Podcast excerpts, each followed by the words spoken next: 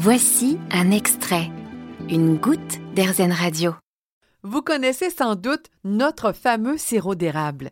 Cette année, les Québécois pourront enfin retrouver les plaisirs des produits de l'érable et retourner en cabane à sucre pour déguster en famille et entre amis un repas traditionnel. Après deux ans de fermeture forcée due à la pandémie, Mélanie Charbonneau, copropriétaire de l'érablière Charbonneau et toute son équipe sont fin prêts et très heureux d'accueillir de nouveau le public en salle à manger. On est très fébrile à l'ouverture.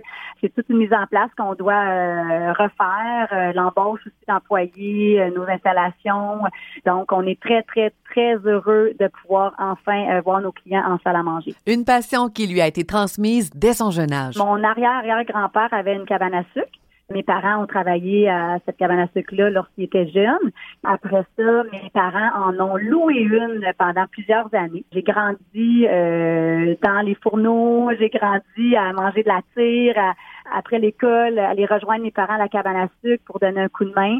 Moi, depuis que j'ai six ans, que je travaille dans une cabane à sucre. C'est en 2004 que Mélanie Charbonneau a concrétisé son rêve en achetant son érablière, d'abord avec ses parents, puis ensuite avec son conjoint qui a racheté les parts de ses parents. À chaque saison, il prépare le menu traditionnel avec toujours autant de cœur et de passion. C'est comme un peu un trois services. Donc, les gens arrivent sur place, puisqu'on a un verger, on donne une petite dégustation de jus de pomme. Ensuite de ça, on a euh, la soupe au pois qui est servie dans une soupière, donc les gens peuvent se servir par eux-mêmes. Pain, beurre, croton, euh, qui est une petite tartinade de porc que les gens peuvent mettre euh, sur leur, leur pain. Vous avez, bon, salade de choux, des betteraves, des cornichons, du ketchup maison. Quand ce premier service-là est terminé, on vous apporte le deuxième service. Omelette au four, jambon, saucisse à l'érable, fèves au lard, pommes de terre rissolées, ragoût de boulettes, tourtière maison. Tout est fait ici. Vous avez également euh, des oreilles de Christ, des grillades de l'or aussi.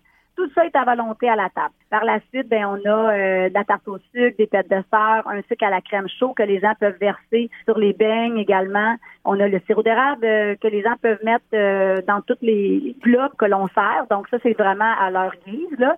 Et vous avez également, ben, lorsque les gens terminent, peut-être un petit peu plus tard dans la journée, ils peuvent aller euh, déguster la tire sur neige, qui est un incontournable à la cabane. la tire sur neige, sans doute l'un des classiques préférés des petits comme des grands. Qu'est-ce que c'est exactement? Mélanie Charbonneau nous explique. C'est un sirop d'érable qui est euh, bouilli vraiment, vraiment plus longtemps.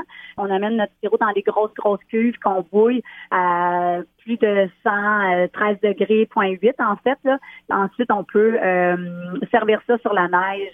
Et lorsque ça durcit, ben là, on peut l'enrouler avec notre bâton, puis ça fait comme une sirop d'érable 100% pur. Après avoir bien mangé, on peut profiter des lieux et des activités. Il y a la balade en tracteur, on a une mini-ferme aussi à l'extérieur que les gens peuvent visiter. Si vous avez des enfants, ben, il y a des gros modules de jeux en bois rond qui sont accessibles. On a un air de foyer également, des sentiers dans la montagne parce qu'on est juste au pied du Mont-Saint-Grégoire. Vous avez également le parc de jeux Arbrasca qui loge sur notre terrain. Donc, les gens peuvent réserver aussi pour aller euh, faire des bêtises dans les arbres et ensuite de ça venir manger un repas de cabane à sucre. Les gens, quand il fait beau, ils peuvent prendre un verre dehors. Euh, même, on a déjà servi des repas à Pâques à l'extérieur lorsque la température était clémente. C'est vraiment euh, très, très accessible on se sent vraiment ailleurs quand on est chez nous. Mis à part le côté gourmand et la confection des produits d'érable, qu'est-ce qui les anime de cette tradition québécoise? D'accueillir les gens sur place, euh, de voir que les gens sont heureux, qui décrochent aussi, qui passent des bons moments, que ce soit euh, entre collègues de travail ou en famille ou entre amis. C'est vraiment euh, convivial. Donc, on aime vraiment ça. Pour plus de détails, érablièrescharbonneau.qc.ca. Bon temps des sucres? Vous avez aimé ce podcast Erzen? Vous allez adorer AirZen Radio en direct. Pour nous écouter, téléchargez l'appli AirZen ou rendez-vous sur airzen.fr.